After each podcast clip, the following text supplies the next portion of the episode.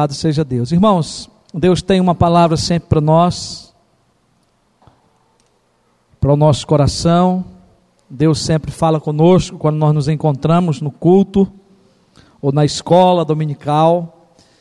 E essa noite nós não pregaremos na sequência de Efésios. Nós queremos abordar um assunto que tem a ver com nossos dias, mas que tem a ver já com o que aconteceu na reforma que foi uma das coisas foi a restauração do culto, da adoração a Deus. Eu queria convidar você para abrir a Bíblia na, na carta de Paulo, epístola de Paulo aos Romanos, no capítulo 12, apenas o versículo 1. E no tempo oportuno nós leremos o texto de João 4, ok? Então são dois textos, Romanos 12, 1, e depois Evangelho de João 4, de 22 a 24. Mas, primeiramente, nós vamos ler o texto base do assunto, do tema que nós vamos tirar, que é Romanos 12, versículo 1. É um versículo bem conhecido, talvez você nem precisa abrir a Bíblia para ler. Né? É, esses dois versículos é comum se saber eles decorados, né? o versículo 1 e 2 de Romanos 12. Mas nós vamos ler apenas o primeiro versículo, e eu queria que você pudesse ler comigo, juntos. Vamos lá? Rogo-vos, irmãos, pelas misericórdias de Deus, que apresenteis o vosso corpo por sacrifício vivo, santo e agradável a Deus, que é o vosso culto racional. Vamos ler de novo? Rogo-vos, pois irmãos,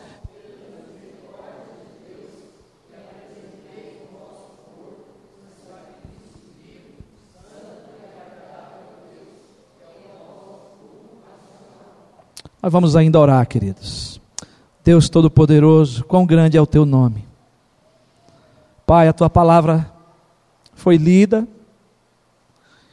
Leremos, ó Deus, outros textos nessa noite para argumentar, ó Deus, sobre o que devemos prestar a Ti como ovelhas, como filhos teus Queremos aprender com a tua palavra, Senhor, embora que o tempo é curto, não tem como explanar mais a respeito desse assunto, mas queremos usar esse tempo para fazer o melhor para a tua glória, para o nosso crescimento espiritual, para o nosso viver contigo, ó Deus, como igreja do Senhor, aqui e aonde estivermos.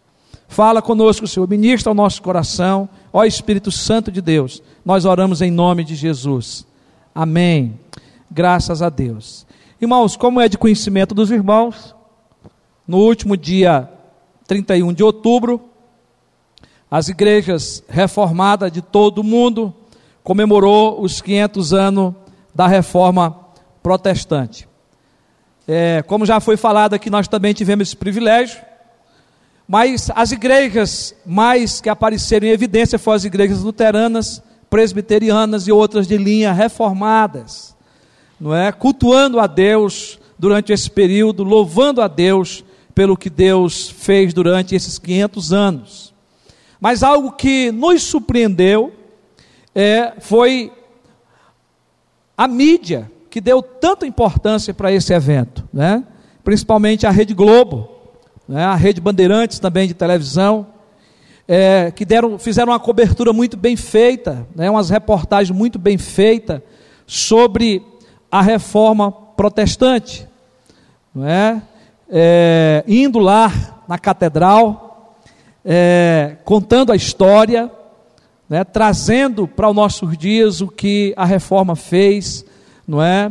é de forma sucinta, mas de forma muito clara, não é? para que todos pudessem entender o porquê da igreja estar tá comemorando essa data tão importante. E algo que me surpreendeu em uma das reportagens foi que foi falado algo do rompimento da igreja com as heresias ensinadas naquela época pela igreja romana, e foi citado é, a restauração, colocando-se os os cinco solas, e foi se explicando cada um deles na reportagem, pelo repórter, né? E nós podemos aqui repetir, que já é conhecido nosso, só a escritura, só a escritura, só a fide, só a fé, Só a gratia, só a graça, solo Cristo, somente Cristo e só lhe deu glória, glória somente a Deus. E aí, meus irmãos, é, é tão maravilhoso a gente ver, porque todas essas comemorações, feitas por nós e por outros, foi em louvor a Deus pelo que Deus resgatou no meio da sua igreja. Algo que foi perdido. E foi resgatado por homens que Deus levantou, homens que morreram antes, que deram a sua vida, né? e Lutero que vem, e pela graça de Deus, ele é levantado para restaurar as doutrinas da palavra de Deus, para levar o povo de volta a um culto, a adoração sincera a Deus, não é? E foi esse um dos pontos mais perdidos durante a reforma, foi a volta às escrituras. A volta à adoração, a um culto sincero a Deus, porque tinha se perdido diante de toda a idolatria, não é, que estava sendo pregada naquele tempo. A verdade é que Deus em todo tempo Deus ele quer ser glorificado através de nós, através da nossa instrumentalidade. Não é? Deus quer receber de nós, como igreja do Senhor, toda a honra, toda a glória, todo o louvor. Como criador, como preservador de todas as coisas, como Deus todo-poderoso. E nós sabemos, meus irmãos, que nem homens, nem ídolos, nem qualquer outra criatura pode receber essa adoração e essa glorificação? Somente Deus. Só a Ele toda a glória. Mas o que nós temos visto no decorrer da história da igreja é homens querendo assumir esse lugar. É a idolatria que tem sido levantada, não é? Pessoas que têm sido santificadas como santos, que passa também a receber veneração, louvor, adoração. A teologia reformada, irmão, admite que muitos irmãos do passado se destacaram pela sua vida cristã, mas ao mesmo tempo insiste em afirmar que somente Deus deve ser adorado e deve ser glorificado. Glória somente a Deus, culto somente a Deus, adoração somente a Deus. E o breve catecismo de Westminster, que é, faz parte, né? do nosso símbolo de fé, a sua primeira pergunta, que nós bem conhecemos, é: qual é o fim principal do homem? Você sabe? Qual que é o fim principal do homem? É glorificar a Deus e gozá-lo para sempre. Eu aprendi isso quando era criança ainda. Você foi criado para glorificar o Todo-Poderoso, o Eterno, e gozá-lo para sempre. Mas, irmãos, não é isto o que vemos hoje em muitas igrejas denominadas protestantes. O culto tem sido perdido, tem se perdido o fundamento do culto, que é o conhecimento de Deus através da pregação da palavra de Deus. E também através da adoração que Jesus ensinou, que é em espírito e em verdade. Por isso que nós estamos com esse texto aí de João 4. E quando Paulo, no contexto de Romanos 12, Paulo ele havia falado nos capítulos anteriores aí sobre a gloriosa salvação que nós recebemos pela fé em Cristo Jesus. E agora Paulo leva a igreja a ela ter esse prazer de demonstrar essas verdades através de uma vida de consagração e de culto. Não adianta só eu receber a salvação, não adianta eu entender os propósitos da graça de Deus, os propósitos de Deus ter me justificado, de não haver mais condenação para mim, de eu receber a Cristo pela fé, de eu ser salvo pela graça mediante a fé, se agora eu não entendo como eu devo retribuir isso a Deus. E aí por isso que Paulo vai chegar no versículo 1 dizendo: Rogo-vos, pois, irmãos, pelas misericórdias de Deus, que apresenteis os vossos corpos sacrifício vivo, santo e agradável a Deus, que é o nosso culto racional. Então, Paulo, ele quer que a igreja entenda, não é que a nossa vida deve ser uma vida de consagração a Deus, porque é a única maneira correta de darmos resposta ao seu amor, à sua ação misericordiosa, dispensada a todos nós, como ele relata nos capítulos anteriores aí. Quando os sacrifícios, meus irmãos, eram feitos no Antigo Testamento, os animais eles eram levados, arrastados ao altar. Ou seja, eles, eles iam involuntariamente. E era a maneira que era ali oferecido o culto, o sacrifício pelos nossos pecados. Mas agora, depois de Cristo ser o nosso sacrifício, nós devemos agora, agora voluntariamente oferecer o nosso corpo a Deus como um sacrifício vivo, santo e agradável a Deus. É isso que Paulo quer que nós entendamos. É isso que Paulo quer que nós venhamos a praticar como igreja, esse culto racional. O motivo de oferecermos o nosso corpo como um sacrifício vivo, santo e agradável a Deus, é porque o nosso corpo foi comprado pelo sangue de Cristo. Porque o nosso corpo agora é morada do Espírito Santo, é habitação de Deus. O nosso corpo não pode mais ser manchado pela impureza, do pecado, nós não podemos mais viver na prática do pecado. Por isso, a entrega do nosso sacrifício, do nosso culto, tem que ser santo, tem que ser algo separado para Deus, tem que ser algo puro.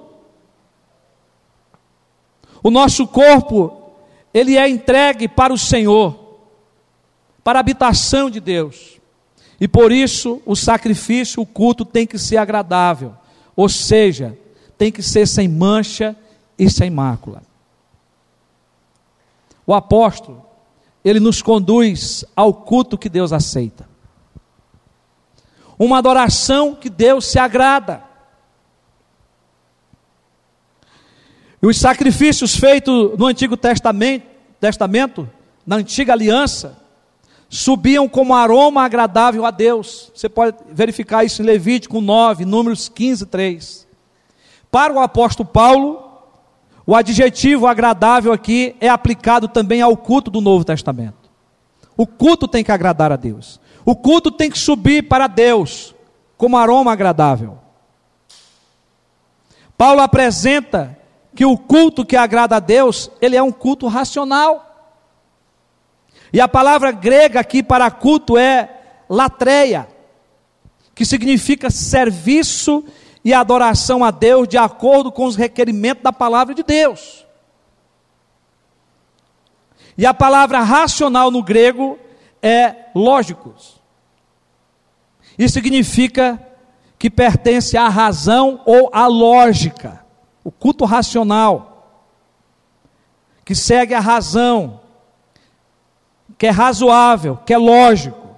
E aí nós podemos dizer que a expressão culto racional no grego significa um culto lógico, um culto inteligível, um culto compreensível. E é sobre esse tema que eu quero desenvolver nessa noite. O culto que Deus aceita. Deus aceita o culto racional, o culto lógico, o culto compreensível. E aí nós perguntamos como é o culto racional que Deus aceita? Como é o culto racional que Deus aceita? E aí eu quero ler com vocês o Evangelho de João, capítulo 4. Embora que já está contigo aqui em Romanos 12, né? Contido aí. Mas nós queremos ler o texto de João, capítulo 4, de 22 a 24. Esse é um diálogo conhecido de Jesus com a mulher samaritana. Está presente os seus discípulos, e no final do, do episódio também está o povo da cidade. Mas Jesus vai ensinar aqui. Eu queria ler a partir do 21. Disse Jesus: Mulher, Pode crer-me que a hora vem quando nem nesse monte, nem em Jerusalém adorareis o Pai. Vós adorareis o que não conheceis. Nós adoramos o que conhecemos, porque a salvação vem dos judeus. Mas vem a hora, e já chegou, em que os verdadeiros adoradores adorarão o Pai em espírito e em verdade, porque são estes que o Pai procura para seus adoradores. Deus é espírito, e importa que os seus adoradores o adorem em espírito e em verdade. Como é o culto racional que Deus aceita? Em primeiro lugar, meus irmãos, é um culto fundamentado no conhecimento de Deus. E é justamente o que Jesus quer que a samaritana entenda, que a igreja do Senhor entenda hoje. Havia uma divisão do culto aqui. Uns adoravam no templo, outros adoravam no monte. Os judeus não se davam com os samaritanos, nem os samaritanos com os judeus. E havia essa divisão no culto. E Jesus vai esclarecer aqui que o fundamento do culto está no conhecer Deus, está no conhecimento de Deus. E daqui já vem uma pergunta para nós: nós conhecemos o Deus que nós prestamos culto? Nós conhecemos o Deus que nós adoramos? Olha o que que Jesus diz: Vós adorais o que não conheceis. Mas Jesus está referindo-se a ele e aos discípulos: Nós adoramos o que nós conhecemos. O que Jesus estava dizendo para a samaritana, o que Jesus quer nos ensinar é que nós temos que conhecer o Deus que nós adoramos. E ele diz: porque a salvação vem dos judeus. A adoração verdadeira baseia-se no conhecimento. Deus só pode ser adorado se for conhecido por nós. E é claro que quando nós passamos a conhecer a Deus, o nosso desejo é de cultuá-lo o nosso desejo é de adorá-lo. Meus irmãos, se você abrir o salmo de número 100, que é um salmo muito conhecido, o versículo 3, o salmista convoca o povo de Deus para a adoração, dizendo: Sabei que o Senhor é Deus, sabei, conhecei, tenha conhecimento que o Senhor é Deus para adorá-lo. Somos o seu povo e rebanho do seu pastoreio. É preciso haver o conhecimento do Deus que nós estamos adorando. Quando nós conhecemos quem é Deus e aquilo que Ele faz, nós somos motivados a adorá-lo e a lhe prestar culto, a dar-lhe o verdadeiro louvor, a verdadeira adoração.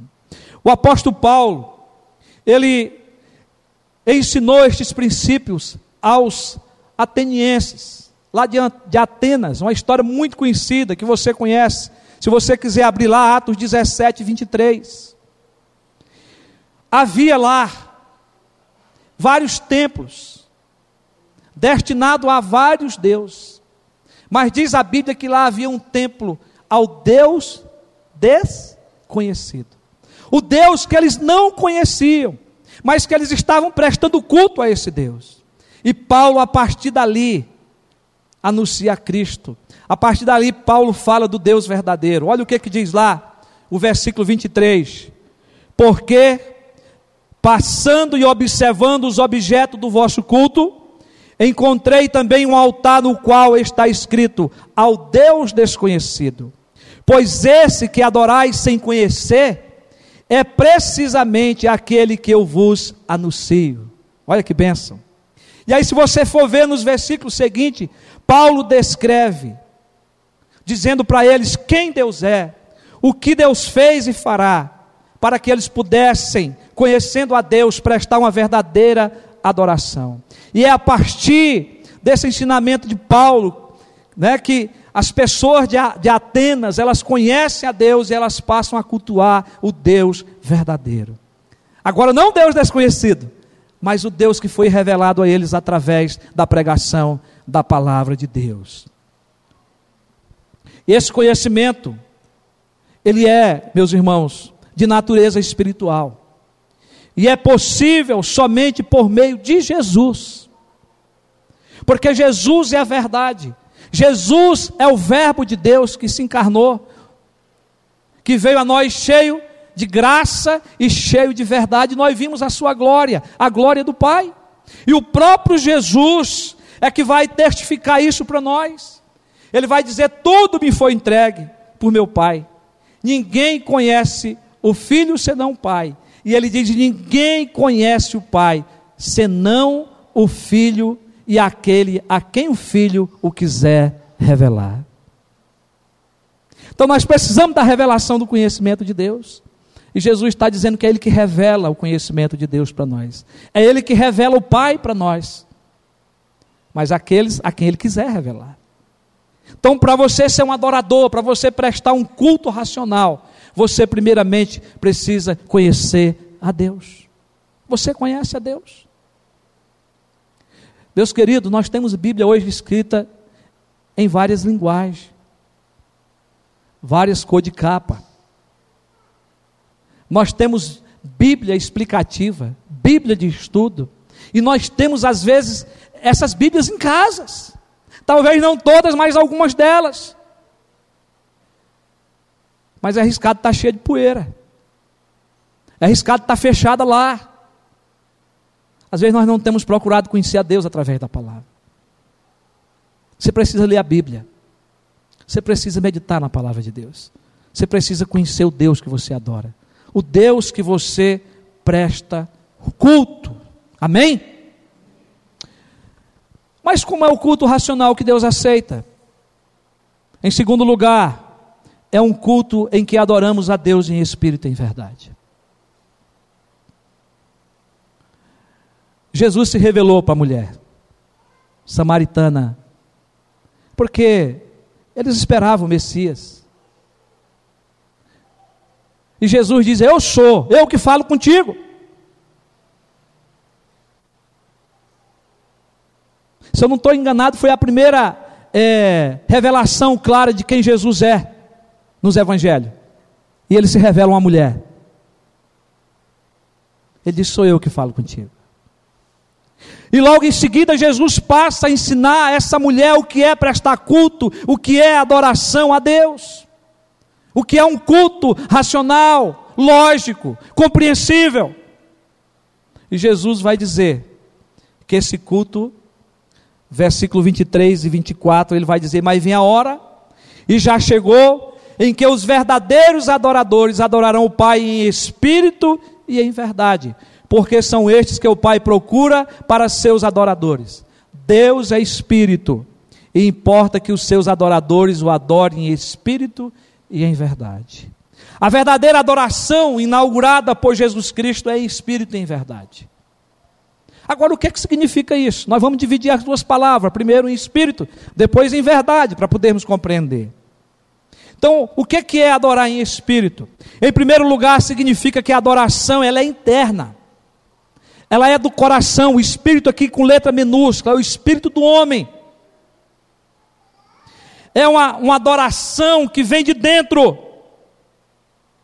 que procede de uma vontade, porque eu já conhecia Deus, porque eu conheço Deus Todo-Poderoso, eu conheço a manifestação da Sua graça em me salvar, em me resgatar dos pecados. E agora, eu entendo que eu tenho que prestar esse culto, eu tenho que me entregar a Ele. E não se pode estar mais preso aí aos lugares sagrados, pois o crente agora em Cristo, ele é santuário de Deus. E porque eu sou morada de Deus, esse culto tem que vir de dentro para Deus. Tem que vir do coração. 1 Coríntios 6, 19 a 20. Paulo escrevendo diz: Acaso não sabeis que o vosso corpo, a palavra corpo está lá, em Romanos 12, 1 ou não? Está lá. Agora nós somos corpo do Espírito Santo, nós somos habitação do Espírito Santo que estáis em vós, o qual tendes da parte de Deus, e que não sois de vós mesmo, porque fostes comprado por preço. Agora, pois, glorificai, isso é culto, dá glória a Deus, através do vosso corpo, no vosso corpo. E ainda, o apóstolo Pedro, no capítulo 2, eu queria que você abrisse a Bíblia nesse texto agora. 1 Pedro, capítulo 2, versículo 4 e 5, para que você pudesse acompanhar. 1 Pedro, capítulo 2, 4 e 5. diz assim: Chegando-vos para ele a pedra que vive, rejeitada, sim pelos homens, mas para com Deus eleita e preciosa. Também vós mesmo, como pedra que vivem, sois edificado casa espiritual para serdes sacerdócio santo, a fim de oferecerdes sacrifícios espirituais agradáveis a Deus por intermédio de Jesus Cristo. Agora, o que, é que nós podemos aprender nesse texto que tem a ver com você prestar um culto e uma adoração que vem de dentro do teu coração? Em espírito. Primeiramente, o culto aqui é fruto da união do crente com Cristo. Nós estamos unidos em Cristo, Ele é a pedra viva, eleita e preciosa. E os crentes são agora o que? Pedras vivas. Pedras vivas. Segundo, a igreja é uma casa espiritual, em contraste com o templo antigo do Novo Testamento. Agora nós somos templo do Espírito Santo. Então, Deus habita em nós, o Espírito Santo habita em nós. De onde vai pro, é, sair, não é? A nossa adoração e o nosso louvor. De onde procede o culto, a adoração que nós prestamos a Deus. Terceiro, todo crente verdadeiro é um sacerdote de Deus. Então você pode prestar culto, no sentido de ter acesso a Deus.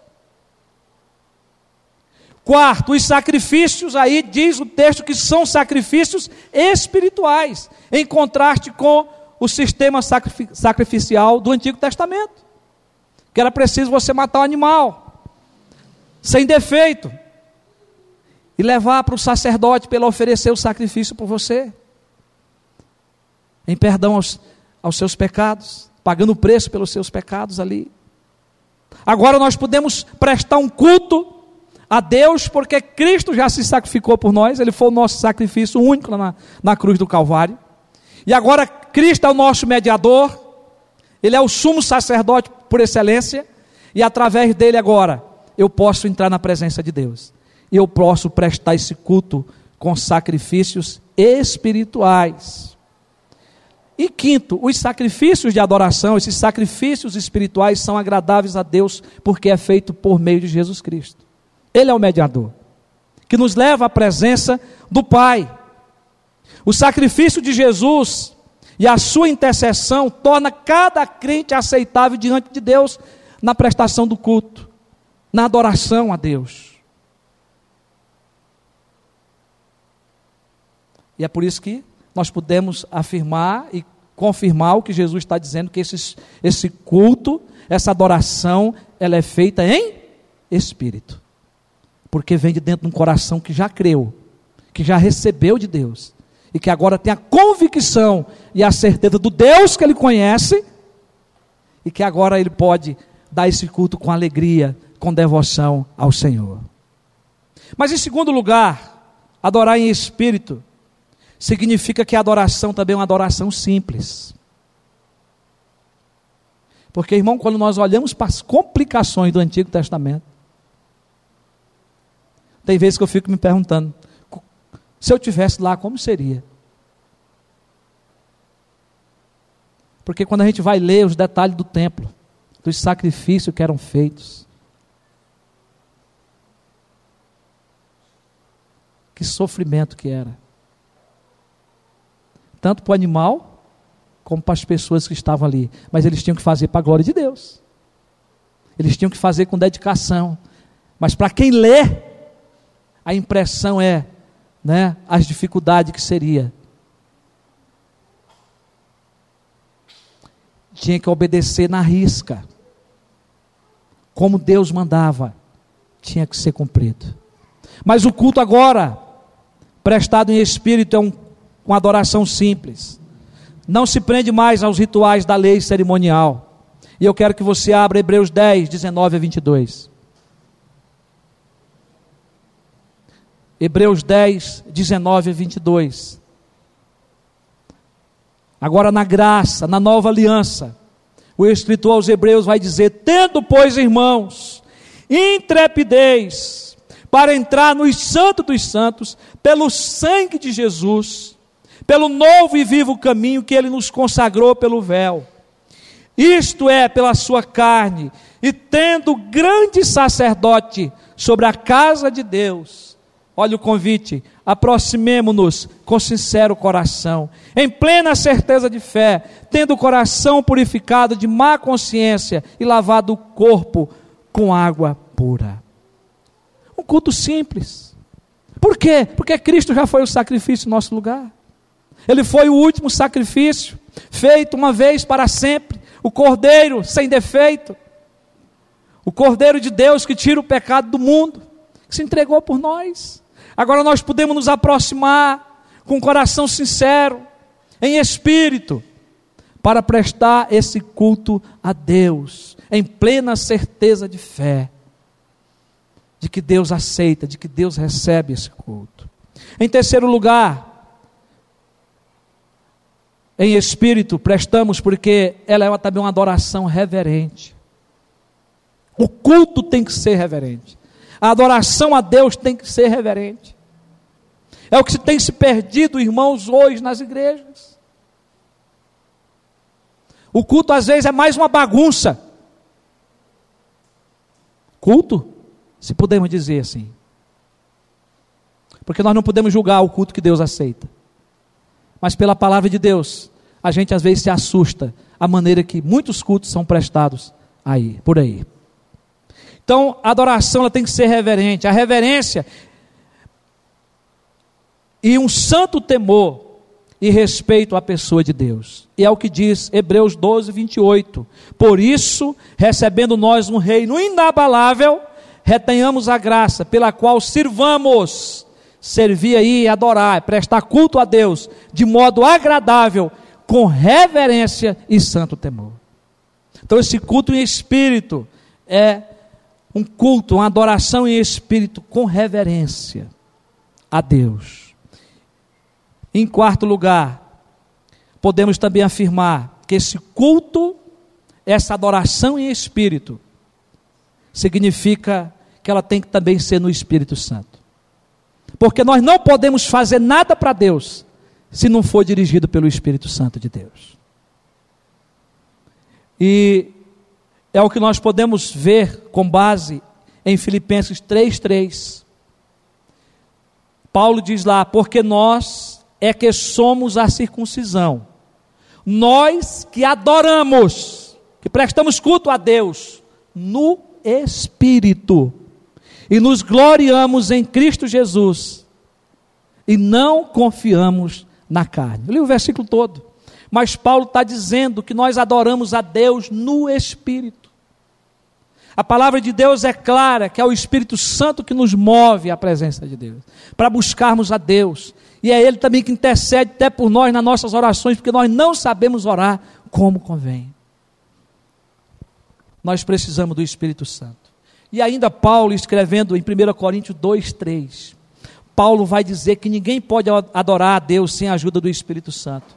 Ele vai dizer: Por isso vos faço compreender que ninguém que fala pelo Espírito, pelo Espírito de Deus, afirma anátema Jesus. Por outro lado, ninguém pode dizer Senhor Jesus, senão pelo Espírito Santo. Amém? Então nós precisamos do Espírito Santo para adorar a Deus em espírito e em verdade. Mas nós estamos vendo aqui a parte é, de adorar a Deus em espírito. A verdadeira adoração, inaugurada por Jesus Cristo, é em espírito e em verdade.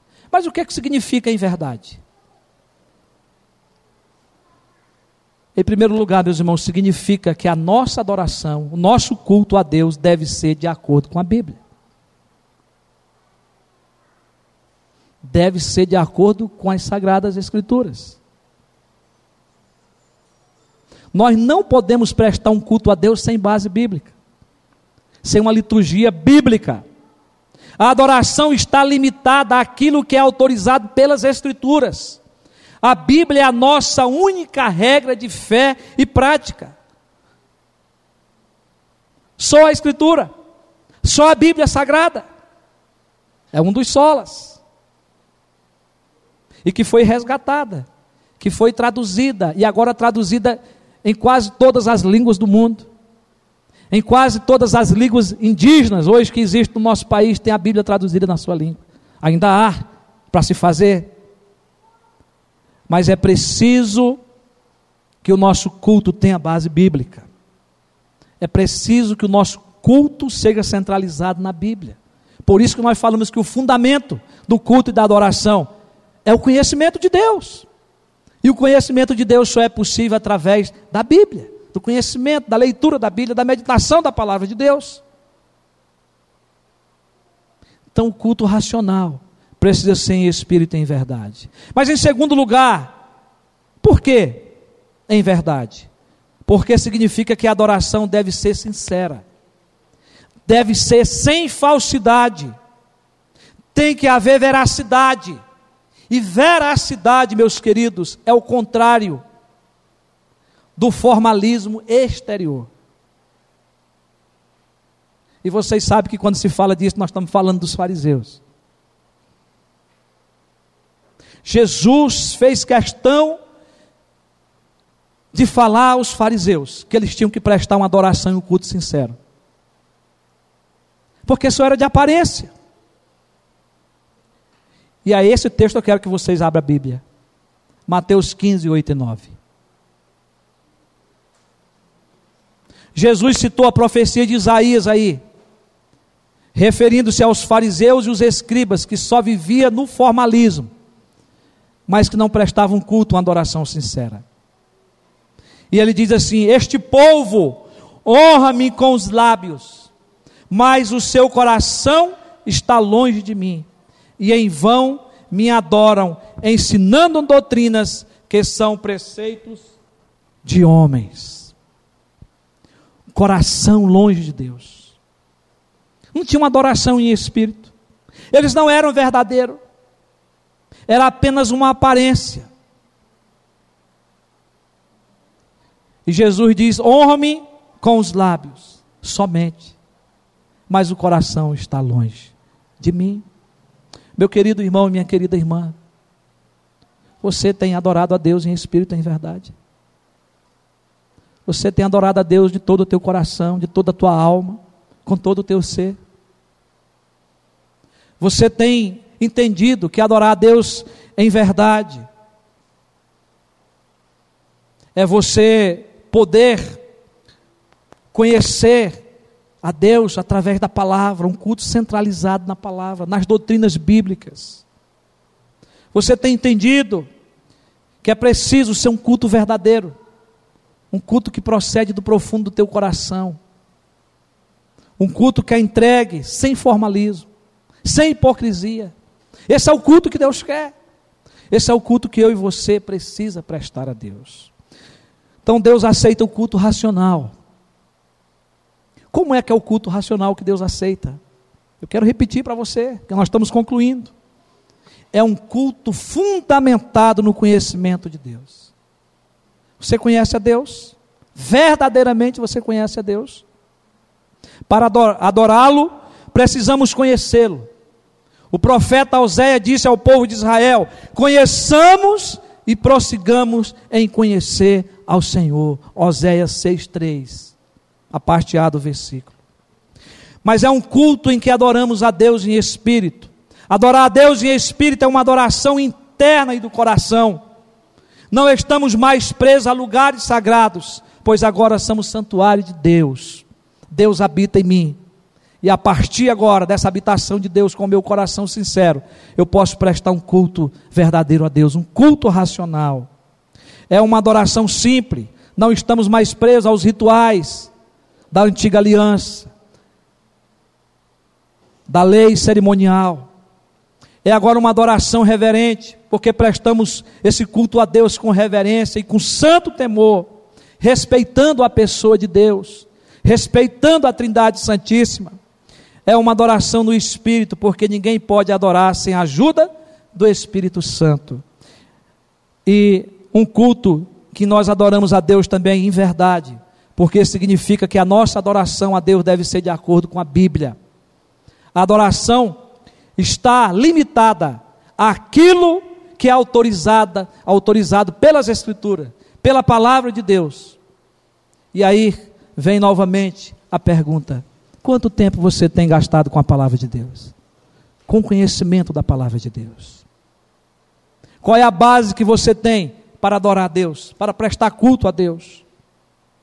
E por último, significa que a adoração deve ser sincera, de forma sincera, sem falsidade.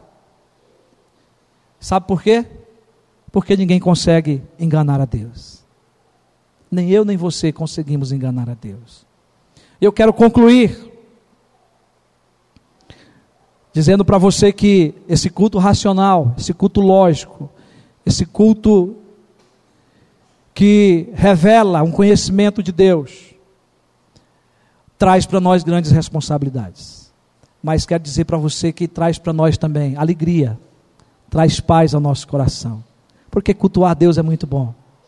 Adorar a Deus é muito bom. E eu quero dizer para você, concluir aqui com um pensamento, um comentário do reverendo Hernandes, quando ele fala sobre o culto que agrada a Deus, abre aspas, ele diz o seguinte: o culto que agrada a Deus é aquele onde há coerência e consistência entre o altar e o trabalho, entre o templo e o lar, entre a adoração e a vida. Que Deus nos abençoe.